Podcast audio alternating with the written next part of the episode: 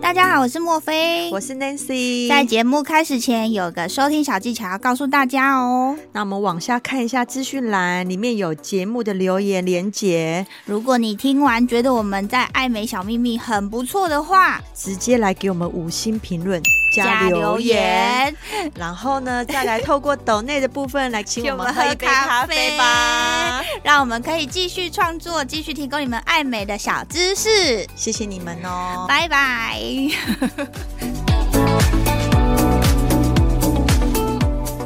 好，那这样我已经清楚的知道了，我的小拇指有救了。大拇指不是小，哎、欸，因为你上面写小拇指姑娘，我哪有写小拇指姑娘？你看清楚好不好？是小秘密大来宾，大拇指有救了。你累了吗？这是我们的小秘密。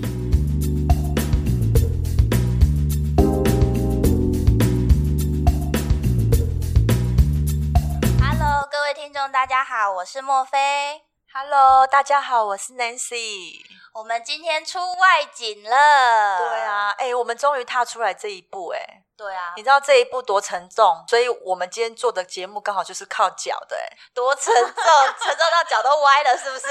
对呀、啊，因为看到自己的脚，他说：“哎，还是要赶快踏出去好了，不然不然就很歪这样。”其实这是有一个契机的啦，因为就是我们本来都锁在那个播音室的小房间里面在录节目嘛。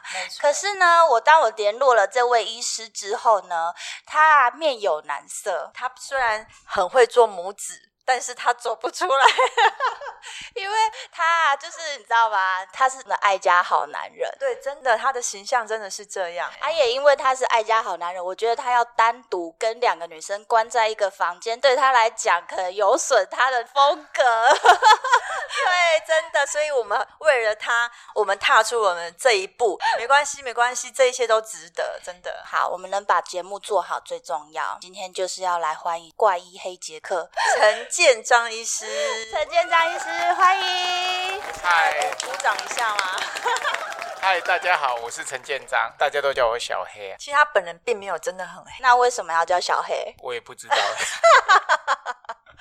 所以没有什么典故来者这样子，叫小黑比较亲切啊，因为会叫小黑的都是小狗啊、小猫啊，就是走在身边的人这样子。哦，比较亲切的整形外科医师，哎，这样也不错，很容易记起来的名字。对，没错。那我们今天要来找小医师，是因为 Nancy 呢，这位拇指姑娘的拇指有一点问题。哎，我其实也不知道这个是有问题还是没问题，哎，因为其实我在以前爱穿凉鞋，现在没有那么爱穿了。就是说有跟还是没跟的凉鞋呢？有跟的凉鞋。哎，我以前也是哎，可是我的我的拇指姑娘都没事哎。对啊，我也不知道该怎么办，但是就是无意间发现，原来这个东西还可以调整哦。所以呀、啊，这就是我们要来解答这个部分。对，所以我要请他来帮我诊断一下，我的到底是严重型还是不不严重型，还是需要开刀还是不需要开刀？小秘密大来宾黑博士来解答。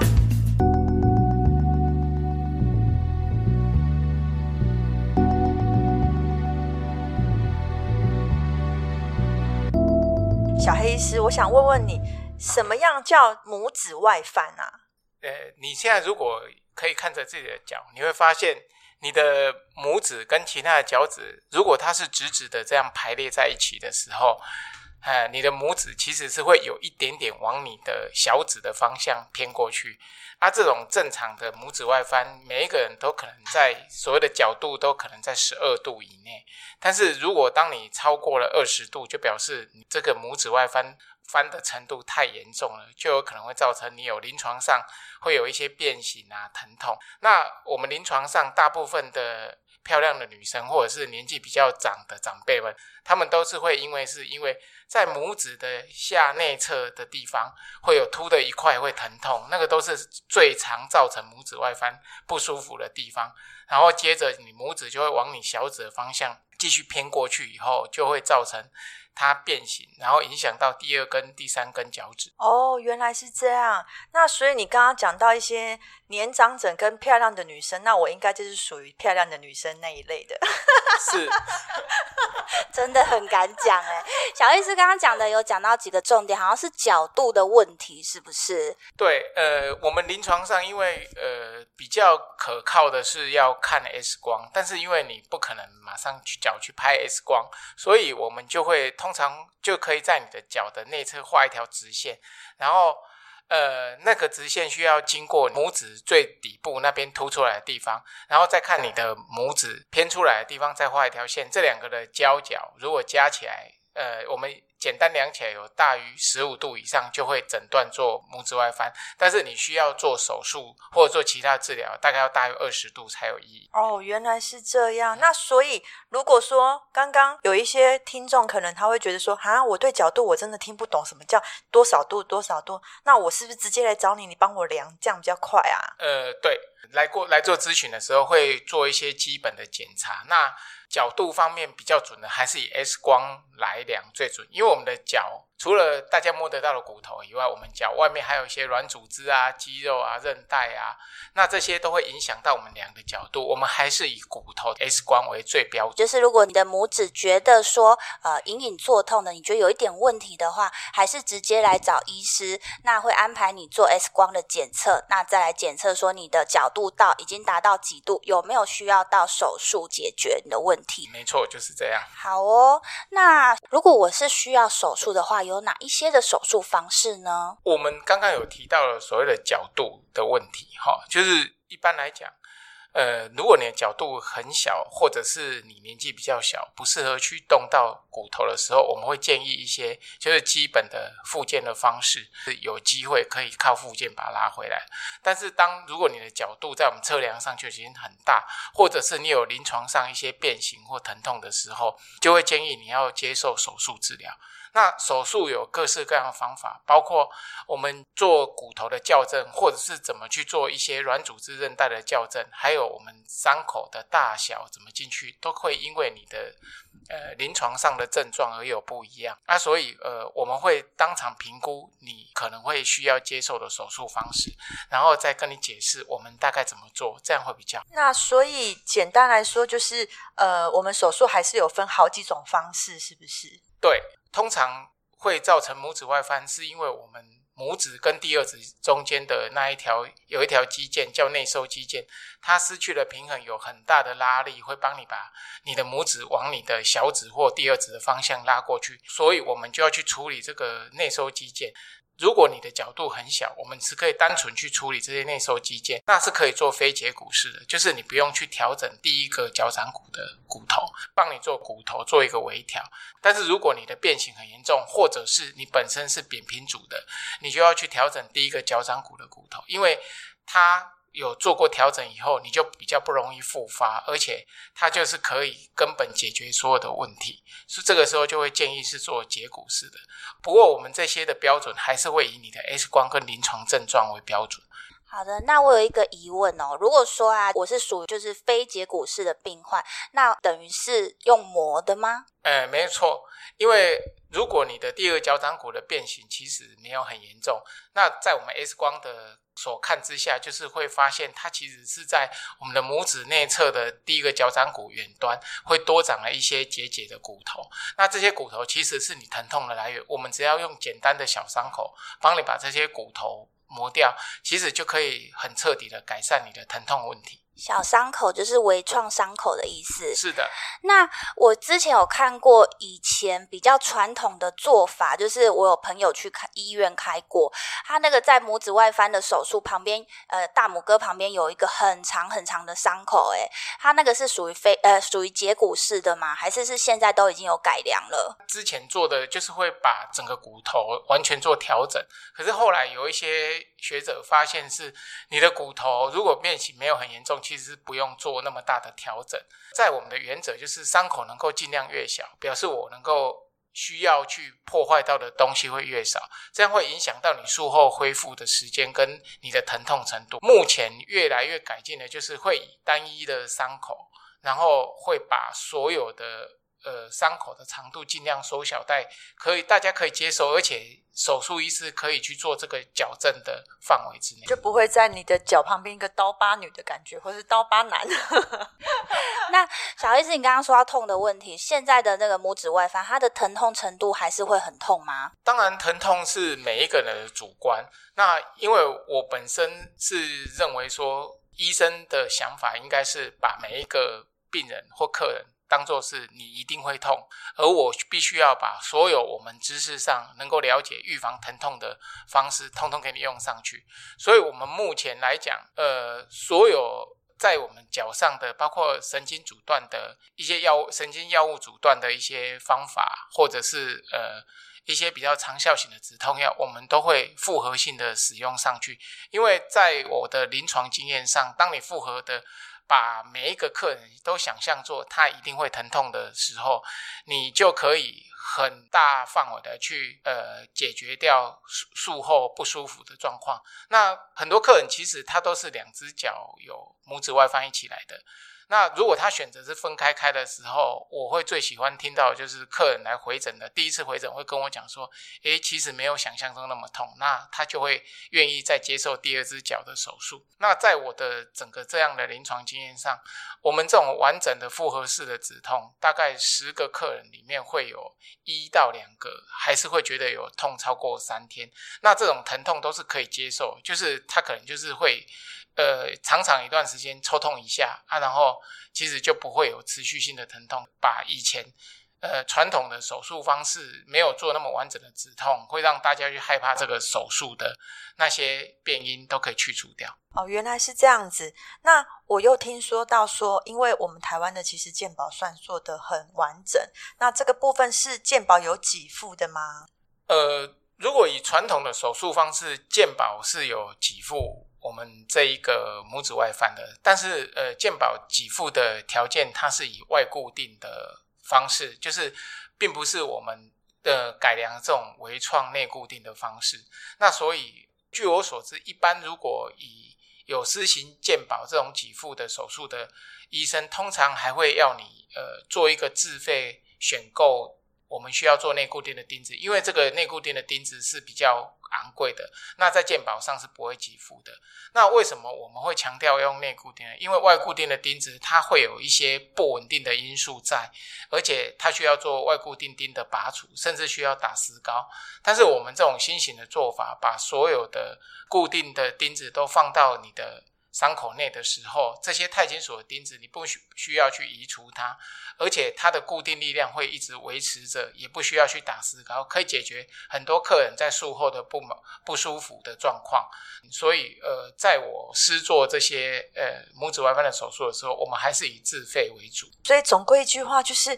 我们还是要找最新型、最流行的啦。谁想要去医院里面活受罪啊？我我其实从来没有想过说这个健保可以请，可是可是因为我们从小到大缴的保费很多，小黑是那保险可以请吗？呃，这个保险是可以申请的，因为呃，在我们的临床经验上，保险大概分两个部分，一个是。保险会需要要开诊断书，那另外一个就是保险它会需要有收据方面的支出的部分。那以我做法，就是我们的诊断书，这的确是你一个病症，而且我们会做一个标准的手术。我会在整个诊断书里面，包括我们的诊断跟医嘱里面，都会帮你填写得非常详细。那再来我们的最后，呃，开收据的部分，在我合作过的诊所里面，开收据的部分都可以。我们都会很诚实的把我们的整个收据的内容可以开具给你们的保险公司。那以我的经验来讲，就是客人几乎都还是可以领到保险的费用。那不过因为保险公司每个人的公司的规定不一样，然后每一个被保人他的保单的内容也不一样，所以我们可能都还要再实际了解。但是呃，我可以跟大家保证的，就是说呃，保险如果你是有。给付到医疗保险的这部分，其实都是可以给付。对，所以我们现在这样知道了，先去问清楚你自己到底保了什么，看一下你自己的内容，你再来申请。对啊，我看你做一做好了啦，反正可以请保险。对啊，我保那么多，对不对？是不是应该要让他使用一下？小 A 是克利亚哦。好啊，好啊，好啊，对啊，因为如果说保险可以请的话，其实我们可以选择好一点的医疗品质。如果来医美诊所来做手术，比较是属于一对一的服务。真的，那小 A 是我有个问题哦，就是像做完这个手术啊，多久他可以正常的走路呢？我们这个手术的施作可以分作单脚或双脚，但是你两只脚就会前一个礼拜会比较麻烦一点，可能会需要就去买助行器，就是四脚助行器或坐轮椅。但是呃，一般来讲，如果你是分开脚开的话，其实根本不用去什么有辅具，你就是直接可以下床。而且我们一开完刀，我们不会帮你插任何尿管，就是你开完刀你要上厕所，我就会强迫你要下来。那我们绝大部分应该说是百分之百的客人都可以自己下来，而而且甚至很多客人是觉得，诶，完全不会痛啊，所以他们就会自己下来。所以什么时候可以走呢？马上就可以走，因为如果你开了一个手术，你需要打个石膏啊，甚至都不能走路，我觉得你就会减低你愿意接受这个手术的呃想法跟欲望。那我们这种微创的手术，就是让你可以当场就可以下床。当然，我会为了要保护你的脚，会让你穿一个很轻的石膏鞋。那个石膏鞋纯粹就是为了保护你的脚，而不需要像以前传统会需要打很厚的石膏。在这么热的天气，如果叫你的脚整个打石膏，我相信没有很多人可以忍受得了的。所以，什么时候可以走？就是你只要不痛，你就可以赶快下床走路。那所以也不需要请假咯，只要当天手术请假就可以了。关于请假这个问题，我是会觉得是。Hello，我是莫菲，我是 Nancy，跟着我们一起找出属于你的高级美，请锁定 Boss Online，每周二晚上七点。嘘，这是我们的小秘密。你只要觉得不会痛，其实就可以去上班。那我的手术很多时候，呃，为了配合客人，我们会排在礼拜五或者是礼拜六的时候。我以前常会觉得这个手术，因为我本身也是蛮怕痛的，我会觉得这个手术还是会痛。可是当我们用这样完整的止痛以后，我发现有很多客人，尤其是妈妈级的客人，因为他们跟我讲说生小孩是最痛的，这算什么？所以。当他们开完刀的时候，很多妈妈级的人在礼拜五开完，礼拜六、礼拜天就可以带小孩子去河滨公园走路了，我都觉得很神奇。但是这是对我来讲是一些比较特殊的啦，我还是会觉得说，如果你要请假的话，通常就是三天到一个礼拜就可以，只要你不痛，你就可以穿着石膏鞋去上班。那当然妈妈级的例外，妈妈级的都很厉害。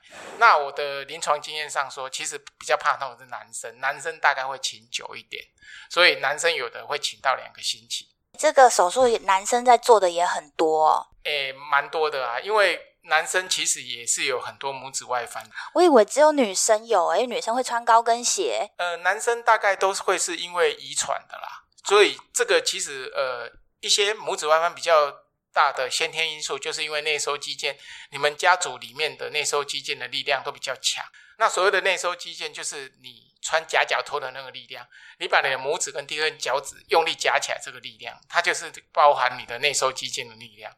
那很多男生就是因为他们家族里面可能是爸爸妈妈或阿公阿妈有拇指外翻，然后他就很早就发现他有拇指外翻。那呃，大家可能会印象中会觉得说，诶，是不是女生比较多？那在比例上当然女生会比较多，可是我的临床经验上是越来越多的男生越会愿意来做，女生会希望说，诶，我除了拇指外翻矫正好以外，我还希望脚很漂亮。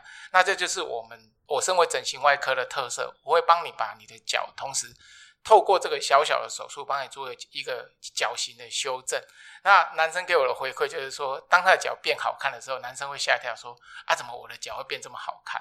所以呃，其实。拇指外翻，在我身为整形外科医师来讲，我们除了帮你做一个矫正以外，我还会帮你的脚的形状弄好看，让你可以穿漂亮的鞋子，这个才是我们的终极目的。小 S，我想问一个很外行的问题，因为我本身有一点点的 O 型腿，你可以帮我矫正吗？O 型腿这方面可能还是要找骨科，因为呃。我可能比较专注于拇指外翻。因为我刚刚听到关键是说可以把你的脚用漂亮，想说，嗯、欸，那 O 型腿也可以顺便用一下吗？想说你调整一下你的站姿。哎、欸，说到这个，听说拇指外翻痛起来的时候，连腰腰也会痛，坐骨神经也会痛，甚至会痛到头痛吗？呃，这是有一些临床上有一些客人的确会这样，因为当你有拇指外翻的时候，你的脚会很习惯的不敢往内踩，因为往内踩会痛，就会往外踩，所以你的脚会有一点呈外八的状态。那当你的脚是外八的时候，你的膝关节就会有一点点往内八，然后这个时候一段时间以后，一开始往内八的膝关节就会开始。在你的膝关节内侧会酸痛，那等到你的膝关节去承受你的体重一段时间以后，膝关节痛到有点撑不住了，就变成你的髋关节会变得有一点外八啊，然后就变髋关节在痛。所以那个如果你的脚变形很久啊，甚至造成疼痛，特别是一些长辈级的，很多来的主诉其实不是。不见得是脚很痛，而是膝盖的内侧跟髋关关节的外侧会痛，甚至有一些人会说他腰都很酸，是因为走路不平衡。那这些长辈其实很厉害，我们看到了很多长辈超过六十五岁，他的脚的变形非常非常的严重，那他这样都还可以走路，所以呃，我们的临床上就是说，如果你把他的脚整个矫正回来以后，这些长辈他整个走路的姿势改变回来，他其实膝盖酸痛跟腰或者是髋关节的酸痛就会大幅的改善。所以简单来讲，就是地基歪了啦。它的地基就是歪了，所以全部都环环相扣、息息相关，就是一路神经痛上来的意思啊。对啊，就是要崩盘了这样子，就是一块小骨头，整个就是影响你整栋大楼。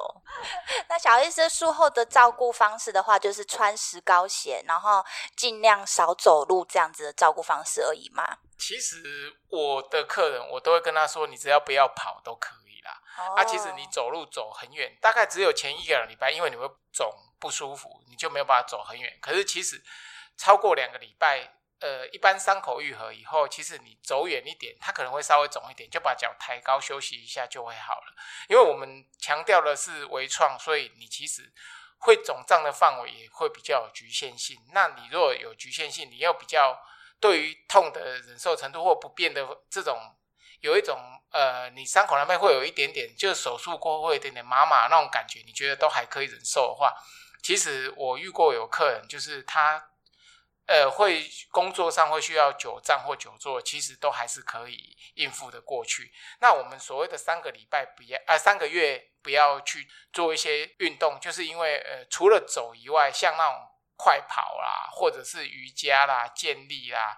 重训啊，这些都不适合，因为我们的骨头一旦有锯开，又重新定起来复位以后，需要大概六到八周的愈合。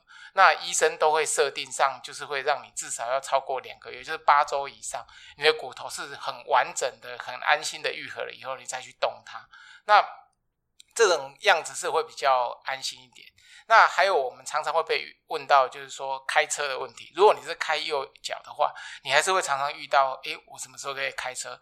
我们的建议还是要两个月以上。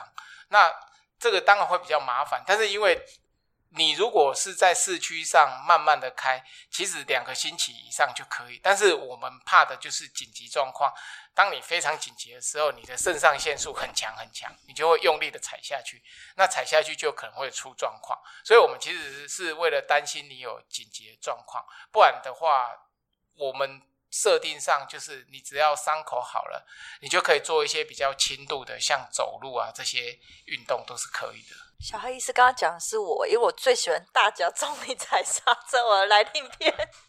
前后狂换，哎，那如果说他是做这个手术完之后，如果不能开车的话，是不是可以开那个电动车？电动车要踩吗？电动车都用手。对呀、啊，就从电动车啊。我我为了开这个套，换换特斯拉，还是你要载我？对啊，当两个月的贵妇嘛，哈，对对，让人家载一下。那这样子，像我们平常呢，如果说呃骨裂啊，或者是这种骨头断掉的话，都会要需要一个附件，这个也需要附件吗？呃，会，他会需要做一个复健，因为通常拇指外翻的人，他的拇指的指掌关节，它会是比较硬的，好，或者是会有限制性的。那我们做完这个手术以后，我会帮你的指掌关节整个都放松，所以在你的伤口两个星期愈合以后，我们就会开始建议你要尽量的去做复健。呃，这个复健其实很简单，我会当场教你。那它其实就是在帮你放松你的关节，跟你。呃，原来已经被我分开的这个内收肌腱的地方，让你不会再粘连回去。因为如果你没有在短时间做一个好好的复健，当它粘连回去，就很可能会再复发。它这个复健的手术其实是非常简单，可以自己做的。那你来到我的门诊诊间，我一定会第一次就会开始教你做，因为这个复健的活动，除了手术以后一定要做以外，在一开始。你还没有做手术，还在考虑的时候，其实就可以试着去做，它可以缓解你的疼痛。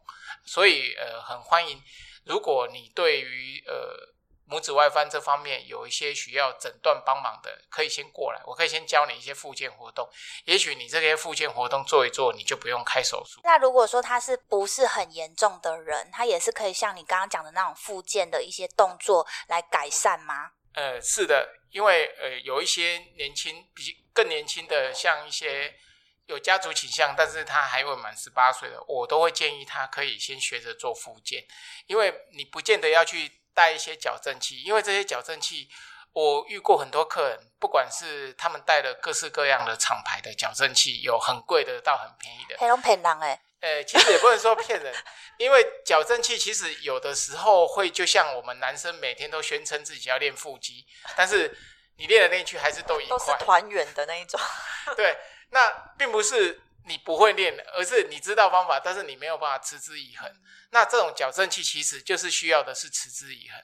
如果你有办法把它长时间戴，当然是可以。可是大部分的客人就兴冲冲的买了这个矫正器，大概戴个一两个星期，就会觉得这个东西怎么痛成这样子，所以他就不愿意再戴了，所以就会失去它的效用。那我的建议是，如果你们要做手术的话，呃，可以到我们的门诊，我会教你做一些简单的复健。其实，如果你想的想到的时候，就这样简单的做一个复健，对你的你来讲，临床上会更有帮助。那它这个复健的时间呢？是比如说像我洗澡的时候，就做个十分钟、十五分钟，这样就可以了吗？其实这个复健的方式哈、哦。如果你没有做手术的时候，我会建议你洗完澡的时候，因为洗完澡的时候你身上是最放松的时候，那时候做复健会是最好。那我们其实复健就是大概会，它整个流程其实很简单，它大概就是把你的拇指当做是在打电动的摇杆一样，帮它做一个上下左右的旋转以后，再帮你的拇指往你的离远离你的第二指的方向去拉。那这个就是要把你的内收肌腱拉开啊！这一个动作做的时候，这样叫一下，然后我都会建议你一口气至少做三十下到六十下。特别在洗完澡的时候，你做这一些复健活动，其实它就是在帮你拉松你的内收肌腱，那就可以改善你的角度，还有缓解你的疼痛。所以非常建议，就是如果你的脚走一走就会有一些拇指的不舒服，或者是内侧的酸麻不舒服、疼痛，你就可以做这种复健的方式，稍微转一转，其实都会有帮忙的。小 S 如果做完手术，他必须工作上还是要一直穿高跟鞋，他会不会再复发？呃，当然穿高跟鞋会是一个危险因子，不过因为我们做过这个完整的矫正以后。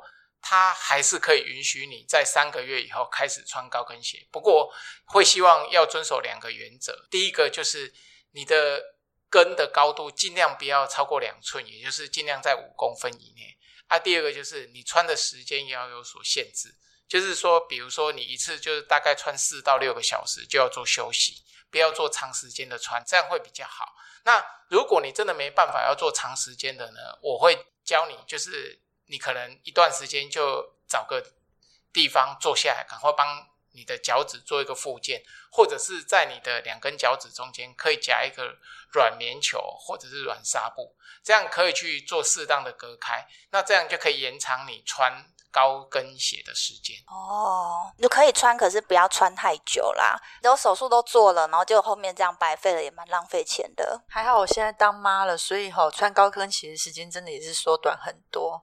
不然的话，以前真的是穿着高跟鞋到处跑诶。如果我的客人回诊来看我穿两种鞋子，我最开心。第一个就是穿凉鞋，因为你原来不敢穿凉鞋。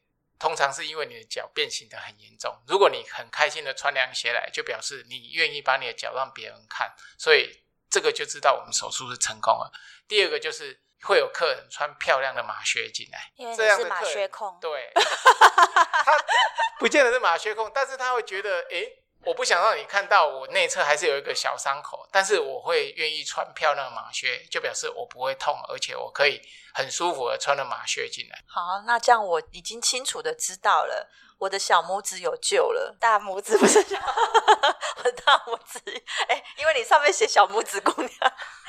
我哪有写小拇指姑娘？你看清楚好不好？是小秘密大来宾，大拇指，大拇指有救了。你累了吗？没有，我精神超好。你去旁边小黑师教你做复健。好啦，今天真的非常感谢小黑医师，他真的讲得非常的仔细，仔细到啊，大家真的听到这一集非常的有福气，可以来跟小黑医师聊聊天。小黑是一个很很 nice，然后很 friendly，就没有医生的价值，对，我们大家都很喜欢他。好啦，那小黑医师今天谢谢你参与我们的节目制作，谢谢你。好，谢谢大家。好啦，那就先这样子哦，不要再跟你们闲话家常，拜拜喽。拜拜，谢谢大家，拜拜。